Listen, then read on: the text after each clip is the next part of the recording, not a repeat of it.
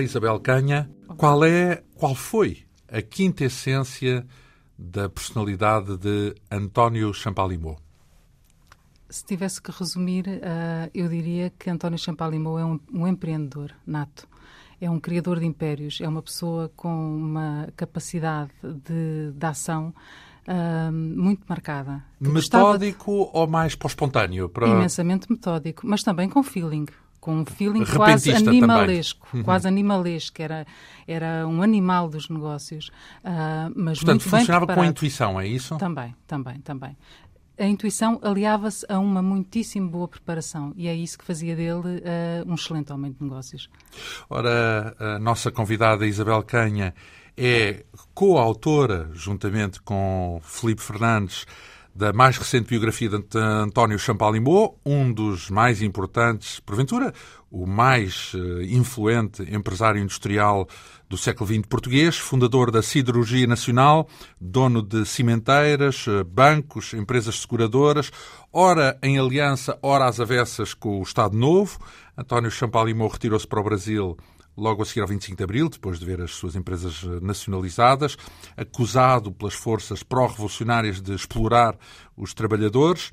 No Brasil, refez o seu império, adquiriu, nomeadamente, fazendas, eh, propriedades agrícolas de, de grande dimensão. Nos anos 90, regressou a Portugal e mexeu com o mundo das empresas, eh, sobretudo das finanças e dos seguros. Enfim, acabou por morrer aos 86 anos, em 2004, com cancro deixou 500 milhões de euros, ou seja, praticamente um quarto da sua fortuna, para a criação de uma fundação dedicada à investigação biomédica, presidida por uh, Leonor Beleza. Enfim, uma vida atribulada. Parece um romance uh, uh, que justamente mereceu este livro de 600 páginas, editado pela Esfera dos Livros e com conteúdo suficiente para o termos dividido em duas entrevistas cada uma delas com um dos escritores uh, desta biografia. Começámos há uma semana com Felipe Fernandes, ele é diretor adjunto da revista Exame, que investigou uh, a vida de António Champalimau, sobretudo antes do 25 de Abril, e prosseguimos hoje com Isabel Canha, diretora da revista Exame e que cuidou especialmente do trajeto de António Champalimau durante o 25 de Abril e também depois, naturalmente, parte, digamos, a segunda parte da vida deste homem eh, fundamental do mundo das empresas em Portugal. Onde é que estava António Champalimau quando se dá o 25 de Abril? Como a maioria dos habitantes de, de Portugal e da Grande Lisboa, uh, estava em casa, estava a dormir. Ele tinha regressado no dia anterior de Angola, onde tinha negócios, um, e foi acordado às 5 da manhã por um telefonema da Bé, uh, que era a filha do ministro do Exército e era amigo uh, das suas filhas, para lhe dizer que estava a ocorrer um golpe e que a coisa era mais grave do que do outro dia do Caldas. Um, o que é curioso é que António Champalimau ouviu o telefonema, desligou e foi dormir tranquilamente. Então? Não estava minimamente preocupado com a sorte do governo. Então, mas quer dizer que estava, estava, estava de candeias às avessas estava nessa de altura? candeias às avessas. Uh, Portanto, dava-se mal com o Marcelo Caetano? Exatamente. Uh, essa parte já, já terá sido provavelmente explorada pelo, pelo meu colega Filipe Fernandes, mas ele de facto tinha muitas, muita, muitos antagonismos com o poder político. E estava zangado com o condicionamento industrial, com as coisas que queria construir e que, e que, era, não e que não o deixavam. E, então portanto, quer dizer que ele não suspeitou de uma torrente ou corrente uh, revolucionária comunista que viria, de não, resto, a... Não. Rapidamente, António Champalimau foi dos mais perspicazes e rapidamente os grandes empresários começaram a perceber o rumo que as coisas iriam tomar. Mas neste primeiro momento, os empresários, eu diria que António Champalimau, sobretudo, reagiram muito bem à, às notícias da, da Revolução. Qual era a ideia que ele tinha, então? Era de que vinha aí uma democracia de tipo ocidental? Que, que vinha uma democracia, ou seja, basicamente queria permitir o desenvolvimento económico, que não iria limitar os empresários de construir, que era aquilo que eu gostava de fazer, era fazer obra, fazer empresas, fazer grandes cimenteiras, grandes cirurgias. E, portanto, tudo isso que lhe era limitado pelo governo uh, iria ser permitido fazer. Há, aliás, um relatório da CIA que nós citamos que dizia que os empresários portugueses uh, eram bastante lúcidos, ou seja, sabiam que poderiam perder interesses em África, uh, mas estavam conscientes de que era necessária alguma mudança e alguma abertura para a Europa. E, portanto, António Champalimau inscrevia-se muito, se calhar até na dianteira dessa linha de pensamento. Mas Cuide... isto foi só nos primeiros momentos. Os primeiros momentos que Primeiras semanas, é isso? Quando é que primeiros ele... dias. Dias. portanto, passado, dias. passado pouquíssimo Digamos tempo, assim, ele, percebe... Sabe, percebe para onde é que as coisas vão. Um, percebe, nomeadamente, que a fortuna dele está em risco, não é? Que começa pode... a perceber, começa a perceber aos poucos. Ou seja, o, o Manuel Alfredo de Melo um, disse que uh, andámos enganados até ao 1 de maio. Da família Melo, Da é família? Melo. Portanto, durante grande... uma semana. Uma semana, foi só uma semana. Porque quando começa o 1 de maio, começa-se a ver que as coisas começam a radicalizar, uh, começa a haver muita contestação social nas empresas, muitas greves, a tomada do poder operário das empresas, tudo isso começa um grande tumulto. Mas digamos que ainda para explorar um bocadinho melhor a ideia, nos momentos iniciais, uh, António Champalimau não só é, é se constitui, digamos assim, como o líder dos empresários, é o porta-voz. Eles são recebidos por António de Spínola, que tinha sido administrador da Cirurgia Nacional. Portanto, os contactos que António Champalimau tinha... Então, ele conhecia de... bem o Spínola, é conhecia, isso? Conhecia, Os contactos que ele tinha junto de personalidades do, de, do curso dos acontecimentos do pós-25 de Abril levavam-na que ele fosse uh, o porta-voz dos empresários e tivesse alguma, desse alguma segurança de que as coisas... Uh, ele manteve contactos com o hotel, uh, foi avisado das Nações nacionalizações por João Cravinho, portanto, uh, ele, ele tinha muitas informações. António Champalimau era uma pessoa que se preparava muitíssimo bem, que ouvia as coisas, uh, gostava de conversar com as pessoas e ouvia, e meditava. E, portanto, ele fazia uso de, de digamos assim, dos seus conhecimentos para se informar do curso de, dos acontecimentos e para que via que estavam a caminhar. Então, o que é que acontece? Eh, porque falamos aí de uma semana em que eh, as coisas parecem. Eh, ele, ele, parece acreditar, digamos assim, no 25 de Abril, mas depois começa a correr mal. Quais são os sinais que acontecem para, de uhum. modo a que ele se sinta ameaçado? Se me permitir, vou-lhe só dar aqui mais uma informação. Há, de facto, uma semana até que se perceba que as coisas começam a correr mal. Mas no dia 27 de abril, dois dias depois do 25 de abril, na casa da Lapa de António Champalimau, está a Christie's, uma grande casa leiloeira, a levantar os quadros todos e a mandá-los para Londres. Há cautela, é isso? Há cautela. O António Champalimau o que dizia era, se as coisas corressem bem, eu tinha dinheiro para mandar tudo para Londres e mandar de volta, regressar. Se corressem mal, eu tinha ali uma salvaguarda. E de, quanto ao Mas e o que é que foi para Londres já agora? Os quadros, os, quadros os canaletos, valios, é os isso? canaletos, os quadros valiosíssimos. E na parede, a, a Christie's punha quadros com fotografias, reproduções, para que não se notasse a ausência nas, nas, das pinturas. Disfarces, é isso? Disfarces. Como os ladrões fazem. Portanto, os bons ladrões cautela... também substituem os, os originais por Exatamente. cópias. Ou seja, António Champalimau era bastante lúcido, não é? Sim. Portanto, à cautela, ele... Plano A, plano B. Exatamente. Uh, Mas, então, no dia 1 de, de, maio, há as grandes manifestações do dia 1 de maio. Uh, a população estava até um bocadinho assustada, a população em geral, porque falava-se no 1 de maio vermelho e pensava-se que vermelho seria sangrento e, portanto, teve que se explicar que não, que era uma, um, dia comemorado em todo o lado do mundo, de forma pacífica, mas, de facto, na manifestação do dia 1 de maio, uh, sanciona-se, digamos assim, o 25 de abril, da Revolução, e começa, dispara em flecha as greves e a tomada de poder nas empresas. Nomeadamente em todas as empresas de António Champalimau, é isso? Nomeadamente, sobretudo na siderurgia, a sua joia da coroa. É preciso dizer que na siderurgia, antes do 25 de Abril, já existia uma célula clandestina do PCP. Um, e logo no dia 2 de maio de, de 1974, a Comissão de Trabalhadores exige a admissão imediata de dois administradores. Um, que não o, o António Champalimau, é isso? Que não o António Champalimau exige a admissão imediata de Estácio Marques, que tinha o pelouro dos recursos humanos, e de Margarida Matos, que diziam que era uma mulher desumana, ao ponto de não querer que as mulheres engravidassem para não poderem deixar de trabalhar. Uhum. um, e fazem um conjunto de reivindicações imenso.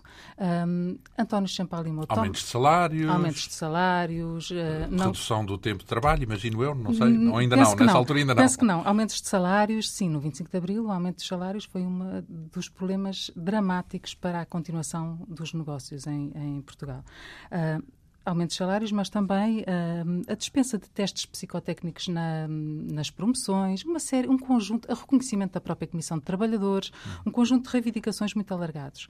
António Champalimau, uh, eles fazem um ultimato que até dia 6 uh, quereriam este acordo reconhecido, ou então estas exigências reconhecidas, ou então partiriam para a greve.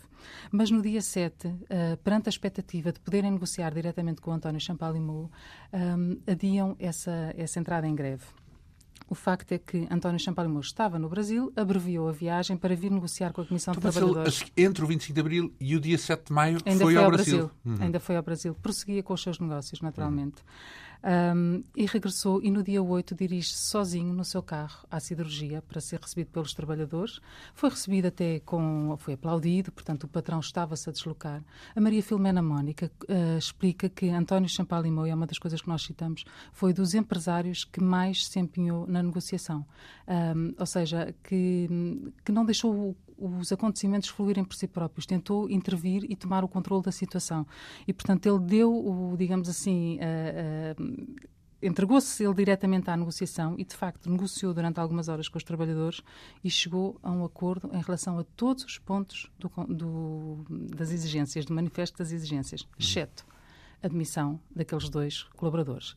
Ele atendia que, e explicou isso, um, ele atendia num discurso inflamado que fez, que chamava O Homem do Aço fala aos Homens do Aço. É aquela, é aquela fotografia que aparece com ele na, varanda, na, na, na varanda, Histórica, na é? janela, a dirigir-se aos, a dirigir aos trabalhadores lá embaixo, é isso, no, no resto chão. É verdade. E ele explica que não pode, de forma alguma, aceitar a admissão uh, liminarmente de dois dos seus colaboradores, porque isso seria uma injustiça, seria um processo sumário sumário como aquele de que ele foi vítima uh, pelo processo movido pelos irmãos no processo Sommer. Portanto, ele considerava-se extremamente injustiçado. Antes de 25 de Abril, não é? Exatamente. Portanto... E, portanto, não queria reproduzir, digamos assim, essa injustiça. Não iria nunca cometer essa, essa injustiça. E, portanto, pairou ali a ameaça de greve na cirurgia durante muito tempo para voltar a ter um pico em dezembro de 74, uh, quando uh, os trabalhadores exigem. Então, mas mantive, mantiveram-se os administradores, os dois? Mantiveram-se os administradores, se bem que ele afastou do ploro do pessoal para não ter que lidar diretamente com os trabalhadores. Porque, uh, mas a verdade é que em dezembro de 74 há um novo pico de, de greves na cirurgia e não foi só na cirurgia. E neste, neste caso, queriam a restituição dos prémios que a administração iria receber.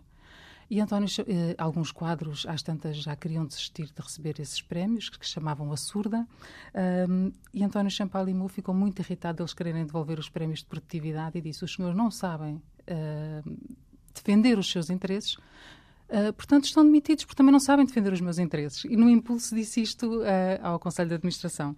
Um... Demitiu todos os administradores, é isso da siderurgia? Sim, exatamente. A verdade é que um, nas outras empresas de António Champalimau, nas cimenteiras, também estavam a existir este tipo de conflitos e de reivindicações. É no país inteiro. No país inteiro, não é? Então, na cintura industrial de, de Lisboa, era uma das coisas, na CUF, ali ao lado, as coisas também se passavam desta forma.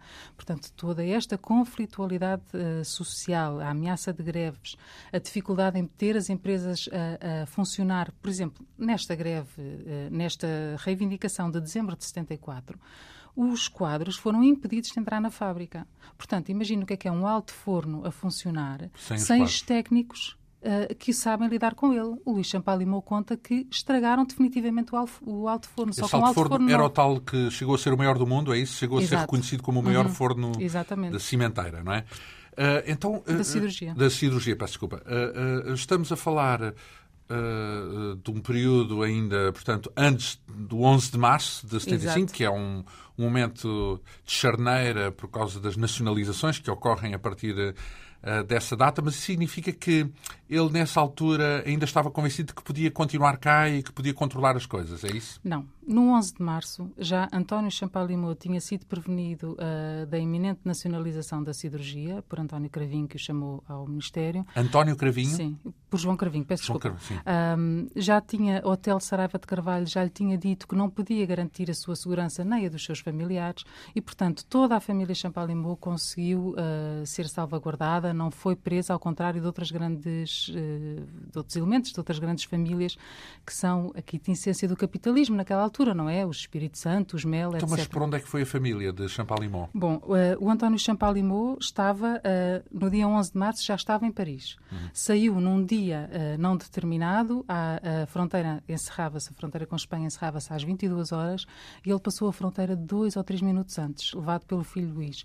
E, portanto, aqueles que eram, digamos assim, administradores, que tinham mais, uma ligação mais forte à, ao, ao patrão, mundo dos negócios, Sim. digamos assim, uh, nós estamos a falar da restante família mais uh, desligada dos negócios, conseguiram salvaguardar-se. António Champalimau estava em Paris, onde tinha uh, o Banco, o banco Pinto e Souto Maior. Então, mas já agora, antes disso, uhum. porque temos aí a política também. Ele tem contacto com os políticos, tem contacto, sei lá, com Álvaro Cunhal ou com uh, os, na altura, o, o, o primeiro-ministro era Vasco Gonçalves. Uh, há, há contacto entre ele e os políticos? Ah, digamos assim, não só de António Champalimau, mas de António Champalimau enquanto quase como porta-voz dos empresários, são por diversas vezes uh, recebidos, quer uh, para apresentar projetos, como por exemplo o projeto do movimento dinamizador Empresa-Sociedade, que agrupou António Champalimau, o Espírito Santo, os Mel e outros, e que apresentou um projeto de investimentos de 56 milhões de contos que criariam 100 mil postos de trabalho. portanto, e Apresentou foram... isso quando? Apresentou isso em 22 de agosto de 74. Portanto, depois disso, dá-se o 28 de setembro em que Spínola sai, uh, deixa de ser o Presidente da República, passa a ser uh, o Marshal, uh, ou na altura General Costa Gomes, um, e depois há ali o tal período de dezembro, que é um período crítico para, para a siderurgia, sobretudo, Exatamente. não é? Uhum. Depois, no dia 11 de março, há o tal conflito militar, digamos assim, uh, no, no Ralis, cuja consequência basicamente é um, o acelerador, o é. acelerador da revolução uh, vai a fundo, vai ao Exatamente. fundo. Exatamente. Às 14 horas já a banca estava tomada pelo, pelos sovietes, digamos assim, não é? e uh, dá-se praticamente a nacionalização de, de, de, quase toda a economia do essencial, ou pelo menos das, das partes essenciais da economia em Portugal, incluindo todas as empresas de António Champalimau. É isso? Nessa altura, portanto, Estava pouco em tempo, Paris? pouco tempo antes, e quando se diz pouco tempo é dias, não é? Poucos dias. Ele antes. já lá ia com muita frequência, uhum. já lá ia com bastante frequência para Paris e, portanto, já estava uh, instalado em Paris. A família também está em Paris, os filhos? Não, não. não. Luís Champalimau, por exemplo, está, está em Lisboa e é Luís que telefona ao pai e o informa das nacionalizações que ocorreram numa madrugada no tal, uh, numa Assembleia Extraordinária em que é extinta a Junta de Salvação Nacional e é instituído o, o Conselho da Revolução. E, e é nessa a primeira medida, digamos assim, simbólica, é percebe-se imediatamente que aquilo que o Conselho da Revolução tem na mira uh, são os grupos económicos. É, portanto, é, é, tentar acabar um pouco com aquilo que eles classificavam como a sabotagem económica, a, fuga, a fuga de capitais, portanto, travar essa fuga de capitais e um, aquilo que se dizia era que o poder político já era progressista, faltava o poder económico ser também progressista, porque ainda continuava a ser capitalista. E, portanto, esse é o alvo principal. E saem, nesses dias seguintes, uma série de decretos que começam por nacionalizar as banca, a banca, exceto os bancos estrangeiros ou com interesses de estrangeiros, coisa que no futuro vai levar António Champalimau a reivindicar imenso uh, que na altura das privatizações uh, o processo deveria, uh, digamos assim, beneficiar os nacionais e os antigos donos, porque no fundo foram eles que foram expoliados e os estrangeiros não foram expoliados, Portanto, foram salvaguardados. Para compensar o benefício dos estrangeiros, dos estrangeiros durante as nacionalizações. Exatamente. Um, no dia seguinte são as companhias de seguros e depois é uma escalada imensa que nacionaliza cimenteiras, uh, águas, uh, praticamente tudo, tudo, não é? Praticamente tudo, uma parte substancial da economia portuguesa. Ora, ele uh, como é que reage, vá lá, do ponto de vista estratégico, porque ele nesse momento, não direi que passa a ser um homem pobre, não é? Mas mas quase. Mas, enfim, fica pelo menos sem o grosso da, é sua, da sua fortuna, digamos é assim. É verdade. Um, ele tinha, grandes... tinha, colocado dinheiro no estrangeiro, em, em França? Os revolucionários suspeitavam que sim, porque existiu uma transferência de 2 milhões de contos para, para Paris, para um banco que o uh, Banco Pinto Souto Maior tinha constituído como entidade suíça. Um, e, e, as entidades revolucionárias desconfiavam que era uma empresa de António Champalimau e era uma forma de estar a desviar uh, dinheiro.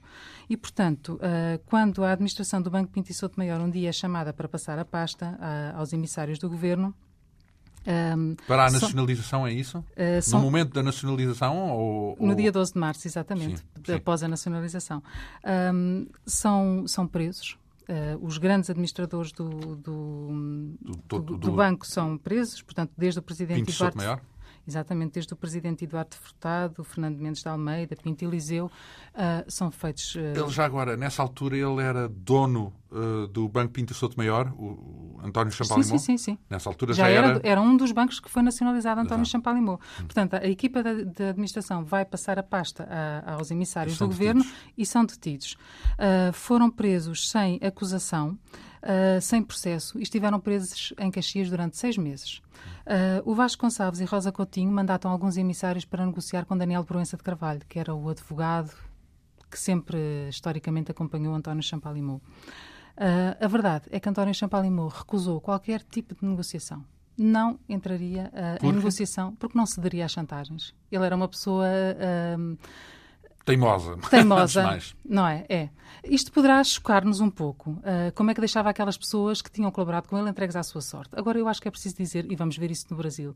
Ele, por exemplo, fez um pacto com os filhos no Brasil de que, caso algum deles fosse raptado, raptado não pagariam qualquer, qualquer uh, membro da família fosse raptado, não pagariam qualquer sequestro, qualquer resgate. Avisou Portanto, os filhos, é isso? Combinou com os combinou filhos? Combinou com os filhos, tinha isso combinado com os filhos. Portanto, e os filhos ficariam entregues à sua sorte. Exatamente. Aliás, António Champalimau fazia-se sempre acompanhar de um necessaire, porque como o sequestro era uh, uma indústria, digamos assim, florescente naquela altura no Brasil, ele queria estar prevenido e poder lavar os dentes no dia seguinte. Então, isso é o quê? trazia uma pasta de dentes, será isso? Exatamente. No sentido literal, estava a dizer. Completamente. Ele tinha um necessaire com uma pasta de dentes e com uma escova de dentes que andava certo, sempre uma consigo. pastinha, uma pastinha. Veja a preparação. Just in case, no, no, caso de ser raptado. Portanto, é uma pessoa que não deixava nada ao caso. Portanto, e, e, não era só o plano B, era o plano C, daí é. Exatamente. Então... Mas isto só para explicar porque é que deixou aquelas pessoas, digamos assim, entregues à sua sorte, seis meses detidos em Caxias, até que a 13 de setembro, finalmente, um juiz os coloca em liberdade o Daniel Proença de Carvalho vai recebê-los à saída da prisão e, e diz-lhes fujam, não sei para onde é que vão, mas fujam já, porque de facto o rumo do país estava muito mal para os grandes empresários. Diabolizava-se os grandes empresários pois as não, grandes fortunas. Assim. Exatamente. Assim. Uh, não, não, era só a imagem de, dos empresários que estavam em baixo, era também. Uh, uh, eram quase diabolizados, o termo é esse. E, portanto, não estavam ventos nada favoráveis para ter negócios em Portugal, para mais sem empresas, não é? Ele, nessa altura, é um homem que acredita que já não volta mais a Portugal, que Uh, o país ficou comunista e ele não tem a mínima chance e já não volta Tinha mais? Tinha uma imensa mágoa por o país uh, estar em, uh, a caminhar para a esquerda. ele estava em Paris e recebe os, os, filhos no apartamento e eu acho que é uma frase muito característica daquilo que é António Champalimau. Meus filhos, temos de recomeçar do zero. E não se entrega à lamúria, não se entrega ao desalento, uh, não, nem à revolta sequer. Quer dizer, ele vai manifestar essa, essa mágoa e essa revolta de outras formas, através de discursos inflamados e de escritos que vai, vai produzir a partir do Brasil. A verdade é que arregaça as mangas, não se sente mais pobre nem mais rico uh, por causa disso, como ele dizia. Já me tiraram tudo, uh, vamos começar de novo. Estamos a falar num período revolucionário, eh, quando os tais eh, administradores são libertados, estamos em setembro de 75, em novembro dá-se o 25 de novembro, portanto, digamos que é o fim da Revolução, o fim formal uh, da, da, da, Revolução. O Conselho da Revolução, o Grupo dos Nove, o Grupo dos Moderados, toma o poder dentro do Conselho da Revolução. Como é que ele acompanha essa evolução? Essa parte do 25 de novembro. Pelos vistos não chegou, sabemos, não é? Que ele só veio nos anos 90 para Portugal, pelos vistos não, Eles, não, não, veio... não, o convenceu. Não, não convenceu de todo, não de todo. Uh, aliás, nem mesmo com Cavaco Silva ele estava plenamente convencido, porque no primeiro governo de Cavaco Silva Uh, em 85. Diz, exatamente, dizia como é que um social-democrata uh, tem a possibilidade de rever a Constituição. Aliás, diga-se que a Constituição previa a irreversibilidade das nacionalizações, que era uma coisa dramática para estes empresários, não é? Portanto, tudo aquilo que, de que foram expoliados não estava previsto constitucionalmente que alguma vez regressasse às suas mãos. E, portanto, uh, nem mesmo nessa altura ele estava convencido do bom andamento das coisas. Só regressa quando faz um acordo com o Estado em 92, por altura das privatizações. Então, mas antes disso, então sim, vamos sim. lá pensar. Eles, porque ele está em França, não é? Nessa altura, na altura de 25 de novembro também está, no final de 75 ainda já está... estava, penso que já estava em, em no Brasil. Porquê, porque, que ele, porquê, porquê que ele decide uh, trocar, uh, digamos, a França pelo Brasil? Porquê que vai para o Brasil mais... Ele estava em França porque tinha, digamos assim, ia à França com muitíssima frequência. Tinha lá negócios e, portanto, era um sítio natural para se instalar durante alguns dias e lá com bastante frequência. Negócios tais como? Como a banca. A banca Sim, nomeadamente. banco, é, exatamente. Pinto Souto Maior, por banco exemplo, Pinto é- Souto Maior, penso que tinha 40 agências em Paris. Era o maior banco estrangeiro em Paris naquela altura. Uh, portanto, era natural que ele fosse para Paris durante, durante alguns tempos, até se decidir o que fazer, até se reorganizar. É então em Paris que ele, no apartamento, diz aos filhos: Vamos começar tudo do zero. As filhas trazem-lhe as joias, começam a ver, uh, a ver com os genros que contas bancárias é que têm, que poderão ter algum dinheiro, como é que vão reconstruir a sua vida e decidem instalar-se no Brasil, onde já está em 75, a começar uma nova luta para tentar erguer de novo um, um império. Império, aí estamos a falar já da indústria do gado, é isso? Da- das fazendas? Mas também, mas também de uma fábrica de cimentos que já estava desde os anos 60 a ser construída no Brasil. E ele conta essa altura como tempos épicos, porque foram tempos de imensa dificuldade em que ele Então. recebia o financiamento de manhã, ah, ao meio-dia já não tinha dinheiro, no final do dia estava desanimado e dizia, isto dizia ele numa entrevista televisiva de viva voz, no final do dia, ah, desanimado, dizia, meu filho, vamos entregar isto tudo aos credores, isto está tudo perdido, não conseguimos construir a fábrica. Filho Luís Champalimau, é? E João, que também estavam com ele.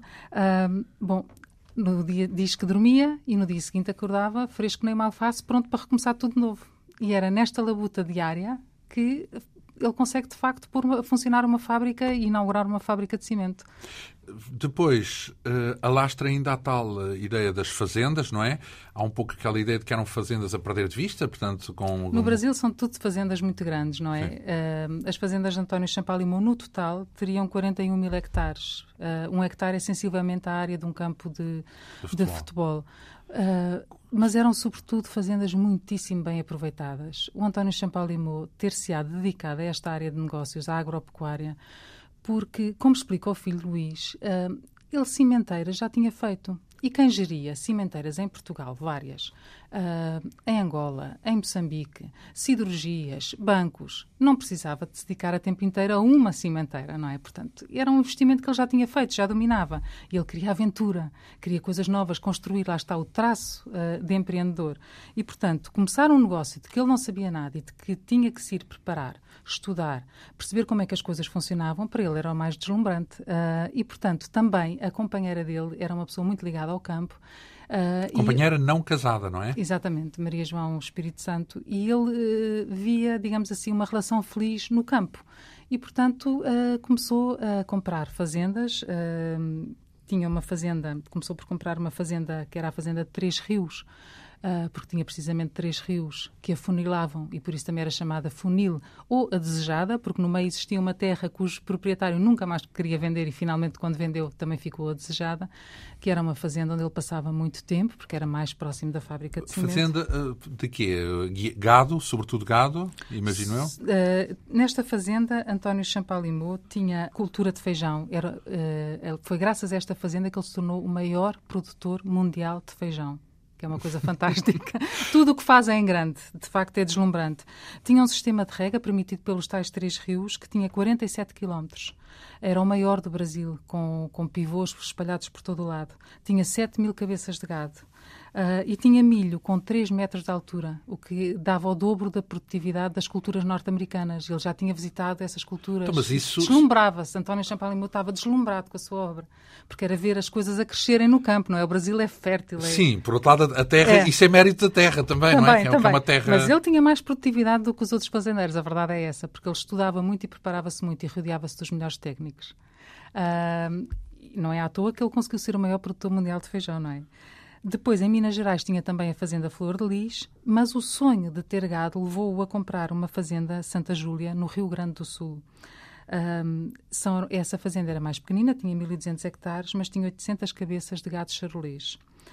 Ah, esta Claro. fazenda ele vendeu por causa do receio dos sem terra. Acabou por, por vender porque era um receio que pairava sempre muito. Ele já tinha sido expropriado em Portugal e aquele receio estava sempre muito presente na sua cabeça, das fazendas serem tomadas pelos sem terra.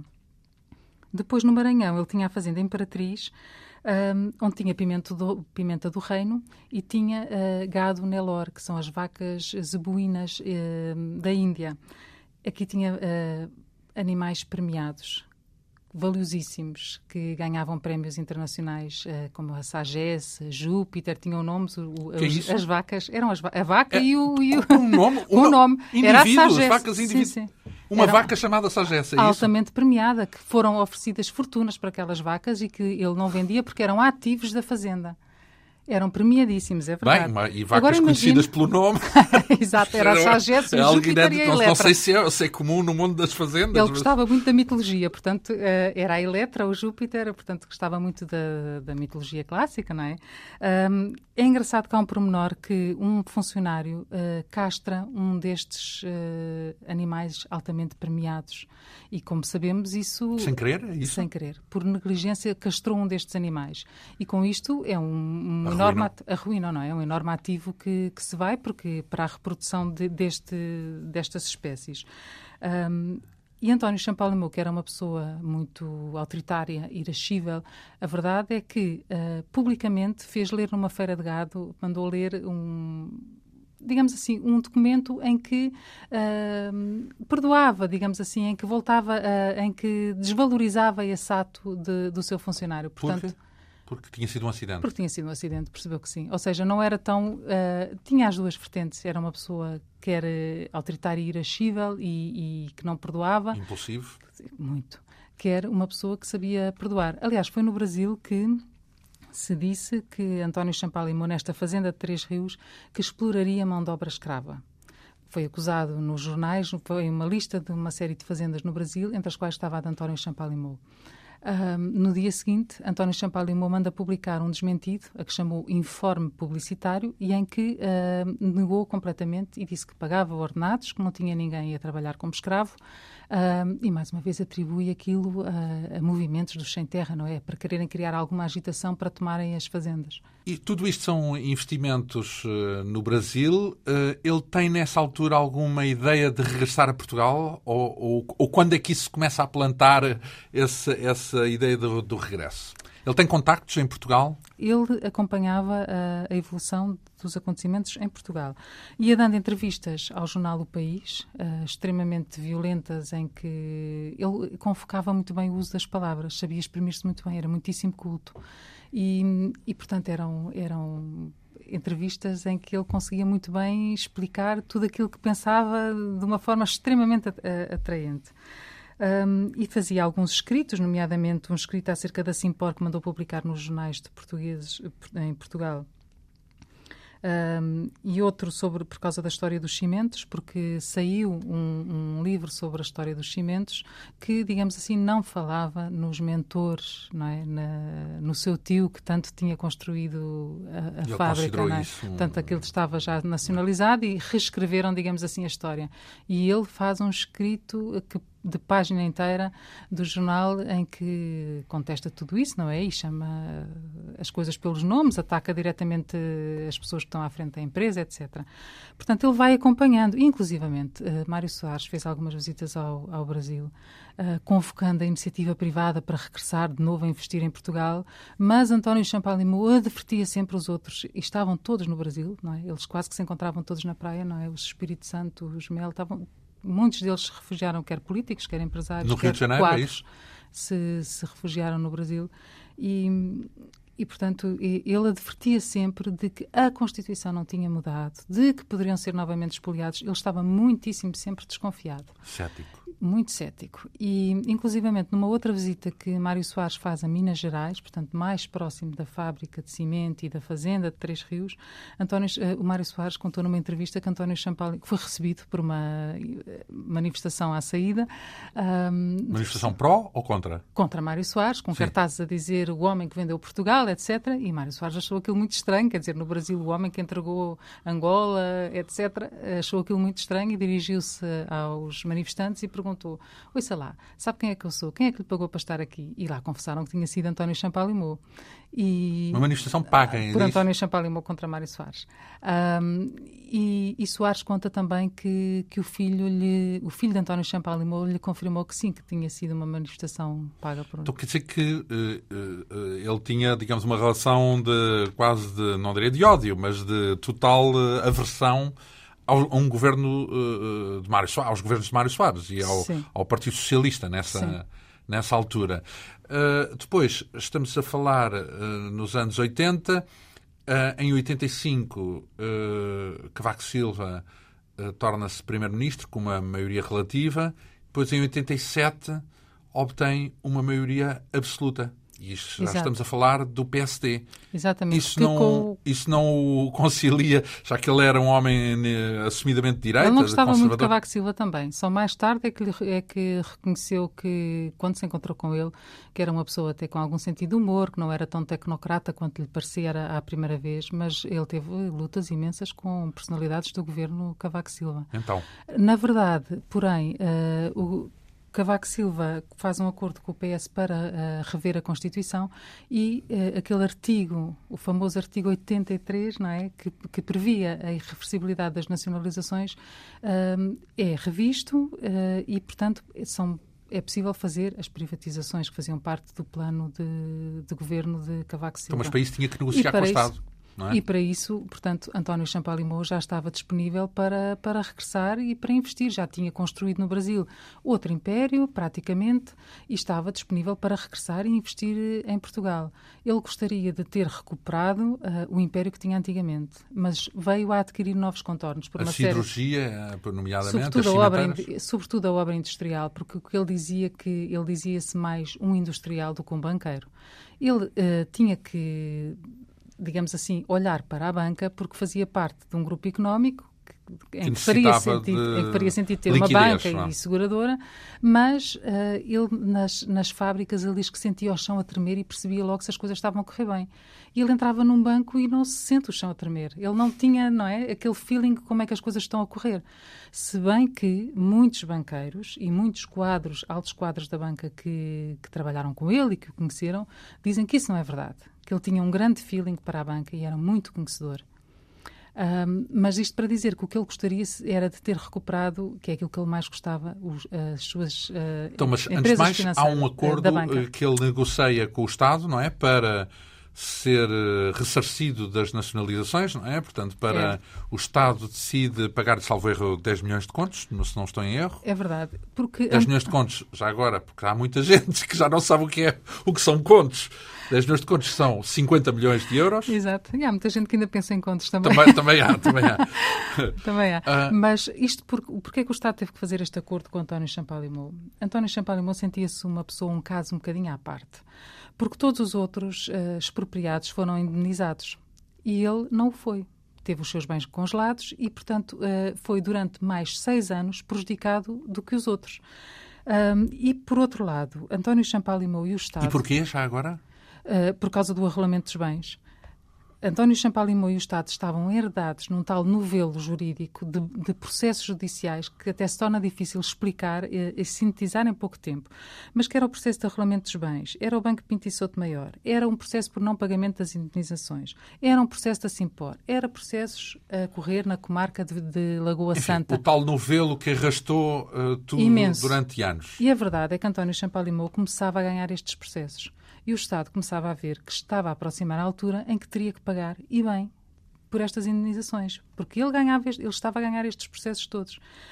Um, Portanto, aquilo que o Estado uh, se apercebe, nomeadamente o Ministro Miguel Beleza, o Ministro das Finanças, é que tem que negociar têm que pôr termo a, a, este emaranhado, a estes processos judiciais eh, volumosos. Negociar mais... de uma assentada, é isso? Portanto, resolver assentada. o problema de uma assentada. A, primeira, a primeira tentativa de Miguel Beleza foi de separar os processos. De um lado, os processos contra o Estado seriam negociados por um tribunal arbitral e propôs isso António Champalimau, que aceitou. Do outro lado, os processos com as empresas públicas seriam negociados diretamente pelas empresas públicas, nomeadamente o Banco Pinto e Souto Maior e assim por. Mas mais tarde, na verdade, eh, foi tudo negociado uh, pelo Tribunal Arbitral. Num pacote único. Num pacote único. A troco dos tais 10 milhões de contos. Diga-se que António Champalimau pedia 80 milhões de contos diz que acabou, de ceder, acabou por ceder aos 10 milhões de contos porque queria, de facto, começar a investir em Portugal. o Estado, por um lado, queria privatizar as empresas e não o podia fazer com estes processos às costas. E António Champalimau queria também regressar aos negócios e preparar-se para entrar nas então, privatizações. Deram-lhe o dinheiro, mas não, não recebeu nenhuma das empresas, é isso? Com esse dinheiro, depois, quando muito, entrava, era de novo Uh, lá, esse, no, esse, uh, esse dinheiro mercado... do acordo dos 10 milhões já estava previsto, uh, e aliás consta, at, na ata do banco, que seria para ser utilizado nas nacionalizações. E de facto ele foi utilizado nas nacionalizações da Mundial Confiança. Portanto, foi com, com esse dinheiro que, que ele comprou, que ele comprou a, Mundial a Mundial Confiança, que foi a primeira empresa que, que ele recuperou. E o Pinto Souto Maior também, não? O banco e o Tota e Açores e, e o Crédito Perdial são todos bancos que ele foi e o adquirindo. Banco Chemical, que depois, não como privatização, mas que, que, que adquiriu também, assim, num raid em que quase raptam os americanos do Chemical que vêm negociar com o Espírito Santo e quando percebem que há uma falência das negociações, uh, quase que raptam esses emissários do Chemical para negociar e conseguem comprar o banco. Fazemos já aqui um negócio, já compramos nós, é isso? Exatamente. Ora, um, depois nessa altura há um, há uma, um drama pessoal na vida dele, porque, salvo erro, em 92, já não tenho bem a certeza, mas penso que é uh, nesse ano, em que um dos filhos, muitas vezes considerado o seu primogênito, o sucessor, melhor dizendo. Era mesmo o sucessor. Uh, João Champalimau tinha... é, é morto, assassinado por um ex-empregado. Uh, Recordo-me desse, dessa situação, uma vez que eu próprio, na altura, era jornalista e estive lá uh, à porta do, do, do, do, escritório, ali na Rua Castilho. Um, como é que isso uh, entra, como é que esse fator é encarado, como é que esse episódio é encarado pelo pai António Champalimau? Com muitíssima mágoa. António Champalimau já tinha perdido um dos filhos quando... Em, um acidente de viação. Em, exatamente, em junho de 78, num acidente de viação. Uh, e, portanto, ele estava no Brasil e é informado por telefone de que o filho tinha morrido e, pronto, qualquer Estamos a falar imagina... do primeiro filho ou do, deste filho João? Não, não, do outro filho de António Champalimau. Sim, António sim. Champalimau. Depois, que era, digamos assim, o seu sucessor. Depois, uh, João Champalimau, digamos que se constitui como o seu sucessor, o continuador da sua obra, o seu braço direito, uh, teve um papel importantíssimo neste acordo com o Estado, nas privatizações, na compra de. Portanto, não é?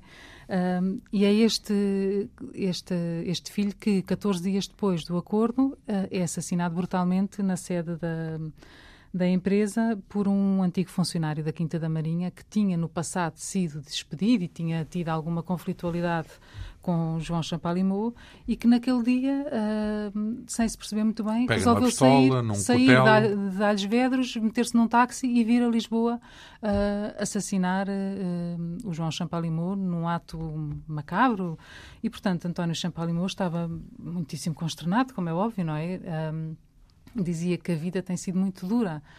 Não, eu, eu, imagino que isto é relevante mesmo no prisma da narrativa do homem de negócios, porque imagino que aquilo que aconteceu no fim da vida dele, em que ele vende tudo para transformar tudo em dinheiro, se calhar se o filho, uma vez que era o primogênito, se não tivesse morrido, se calhar uh, o final da vida dele teria outro, teria outro final. Se calhar não teria vendido tudo. É, se calhar podemos especular isso. Se bem que eu acho que ele sempre preferiria uma solução de elevada liquidez, que não gerasse qualquer tipo de conflito. Porque nos... ele é que definia tudo o que ia. Nos, o, o, nos o, o, que seria feito com, com, com a sua herança, com a sua fortuna, exato, melhor dizendo. Exato. Ora, uh, uh, o filho é assassinado, num certo sentido Uh, desaparece um, um, sucessor em termos de homem de negócios, não é? Porque o outro filho, o Luís Champalimau, está no Brasil uh, e, e mantém-se no Brasil, não é? Basicamente Agora cuida, mantém-se no Brasil. Uhum. cuida dos, dos seus é, negócios. digamos assim, o herdeiro do pai na parte da sua encompo, não é? Continua a que obra é os industrial. no Brasil Exato, e, e as fazendas também, não é? Sim. Ora, um, depois, finalmente, vem esse tal gesto de uh, vender tudo. Foi quatro ou cinco anos antes dele morrer. Não sei se ele, na altura, já estava inteirado da sua doença, do cancro. Não, o cancro foi uh, descoberto apenas um, um, ano antes dele falecer. Portanto, o que António Champalimau tinha era um problema de visão que o afetava desde há muito tempo e que o limitava imenso. Então, mas porquê é que ele decide vender tudo em 1999? Ao Santander. Bom, a, a, toda a banca estava em movimentações para se consolidar. Os bancos em Portugal percebiam que não podiam continuar com a dimensão Isolados. que tinham, não é? Portanto, ou se associavam uns com os outros, ou se associavam a grandes bancos estrangeiros. E todos os bancos estavam nessas movimentações. Nisso António Champalimau não foi singular, não é? E ele percebeu muito bem que tinha que ganhar dimensão na banca, internacionalizar a banca uh, e, ao mesmo tempo, tinha as tais preocupações de sucessão. Ele achava que os filhos não deviam ficar à, à frente das empresas uh, um, por herança de sangue, vá lá, Exatamente, por... só por isso. Uh, e, portanto, aquilo que ele queria era uma herança com elevada liquidez que pudesse repartir entre os filhos sem que se gerassem qualquer tipo de conflitos. Porque, uh, de facto, aquilo que lhe pesava imenso era o conflito que ele teve com os irmãos e, e o que isso fez sofrer a sua mãe. E, portanto, ele queria evitar isso a todo o custo. Um, quando recebe uma proposta do Santander, António Champalimau fecha um acordo em que vende 40% da holding Mundial Confiança, porque, uh, digamos assim, as suas participações estavam todas sediadas na Mundial Confiança. Ele cede 40% de, do capital dessa holding e torna-se o quinto maior acionista do banco uh, Santander, em Espanha. Portanto, era um, um, um, dos, um, da, excelente, um, excelente negócio. de referência, não é? Exatamente, um excelente negócio. Mas este negócio não se concretizou, porque quer o Estado, quer os banqueiros, uh, o governo, mais uma vez, ele travou a última luta eu recordo-me que aí o, Foi. o, o, o, o argumento era, era o medo dos espanhóis. Espanhola, dos espanhóis, não era? o medo de passar a banca é. à Espanha. E, e os, os, digamos assim, os quadros que negociaram este acordo com os espanhóis eram acusados dos traidores que vendiam os bancos à Espanha. Aos barrotes. Era, exatamente, completamente. Uh, os Miguel de Vasconcelos dos tempos modernos, não é? E, portanto, houve essa carga que o magoou imenso, porque ele considerava-se um patriota. Ele, por acaso, já agora um parênteses, porque há muita gente que não sabe disto, e é uma recomendação que aqui deixo, uma parte, uma pequena, minúscula parte da sua fortuna foi uh, entregue à Fundação Alves Barrota, salvo erro, não sei se é uhum. essa a designação, mas até penso que é, que construiu um centro de interpretação em Alves Barrota, que é um edifício extraordinário, moderno, que está situado no local onde aconteceu a Batalha de Alsbarrota, um edifício com uma arquitetura, lembra-me, enfim, será abusivo, os arquitetos hão de saber melhor do que eu, mas parece um pouco aquela arquitetura moderna tipo Cisa Vieira, um edifício maravilhoso, e onde é possível uh, reconstituir de uma forma muito pedagógica e até muito com impacto forte reconstituir a Batalha de Alves-Barrota. Portanto, ele, não sei se foi por causa disso, se tem a ver com, essa, com esse ele, lado. Ele, ele, era, ele era de facto um patriota, isso, isso é verdade, era de facto um patriota. Um, e merece, e, portanto, esse centro, digo já, merece uma visita atenta, que é bem interessante, vale bem um fim de semana. E, e, portanto, uh, tem esse problema, o governo de Schuman, mas depois acaba por uh, aceitar. Uh... Tem que aceitar, porque, digamos assim, a Comissão Europeia manifesta-se completamente contra o, o veto do governo. Para as comunidades, a liberdade de circulação dos capitais é, digamos assim, um princípio é sagrado, hum. não é? E, portanto, não poderia nunca, com base no interesse nacional, como diziam os ministros impedir. em Portugal, impedir a realização deste, deste negócio. E, portanto, mais uma vez, António Champalimau teve um enorme conflito com, com os governos. Uh, a chegar a uma altura em que tinham que negociar. O governo percebeu que ia assumir a presidência da, da União Europeia e não podia ter um processo das comunidades às costas, não é? Ora bem, ele. E o acordo final acaba por ser. Uh, na minha perspectiva, na perspectiva de quem, de quem o contestava o primeiro acordo, acaba até por ser pior. Porque no primeiro acordo, António Champalimau vendia 40% do, do, das suas empresas. Depois vendeu tudo. Pois. Não é? Uh, Claro que para que ninguém perdesse a face, se arranjou uma solução em que uh, António Champalimau vende tudo ao Santander, uh, revende, o Santander revende à Caixa Geral de Depósitos, Uh, o Santander depois compra a Caixa, o TOTA e o Crédito Predial. O BCP, que entretanto tinha lançado uma OPA, portanto se tinha constituído como um jogador também neste tabuleiro, não é?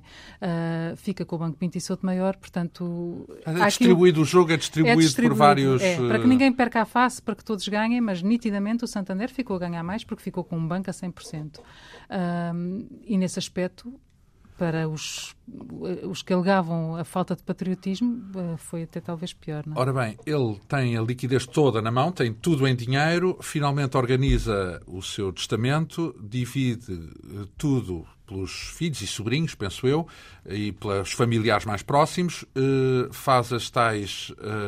O, o, tal investimento em, em coisas como, por exemplo, a tal fundação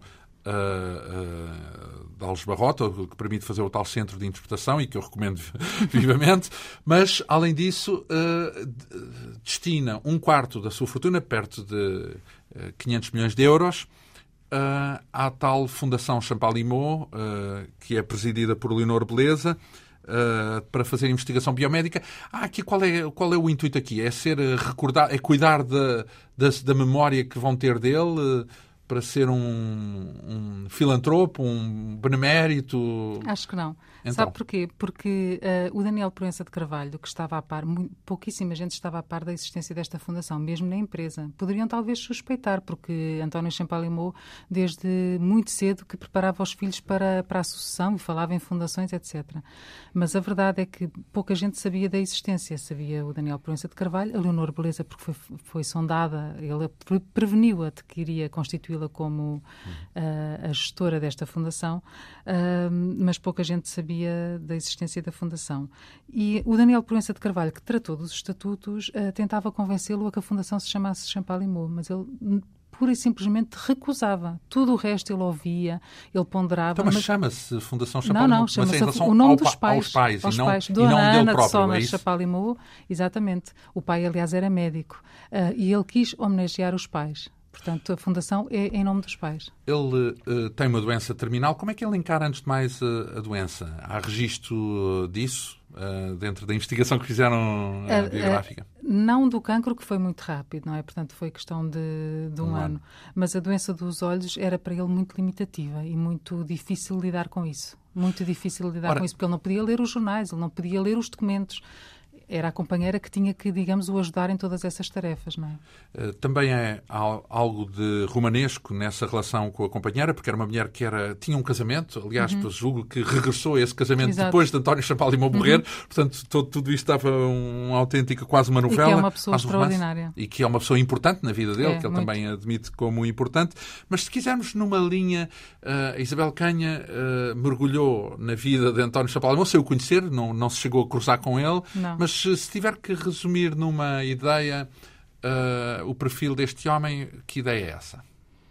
O perfil, ele é um polémico, é um duro, é um homem da ação, é uma personalidade muito forte. Um, é difícil resumi-lo porque ele é tão desconcertante. É, é, um, é um corajoso, é, é um temerário. Enfim, tudo ingrediente, todos esses ingredientes comprovados nesta biografia que agora é editada. António Champalimau, construtor de impérios, com a assinatura da nossa convidada Isabel Canha, diretora da revista Exame, e também a assinatura, eh, porque é em coautoria, eh, a assinatura de Felipe Fernandes, uh, diretor adjunto da revista Exame, que entrevistámos uh, na semana passada, uma biografia em, dois, em duas etapas, e podia ser três ou quatro, porque é um livro uh, riquíssimo. Este tem 600 páginas, já agora, para o caso de, de alguém se aventurar a mergulhar nele com gosto, pelo menos foi o meu caso. só tenho a agradecer a Isabel Canha a vinda aqui à Antena 2 para nos ajudar a desfiar mais uma parte significativa da vida de António Champalimau, um dos industriais, porventura o industrial mais influente do século XX uh, eh, português. Uh, e que mereceu a atenção da Antena 2 nesta quinta essência, como sempre, com produção de Ana Fernandes, assistência técnica da Ana Almeida, realização e apresentação de João Almeida. Nós regressamos dois, oito dias. Bom fim de semana.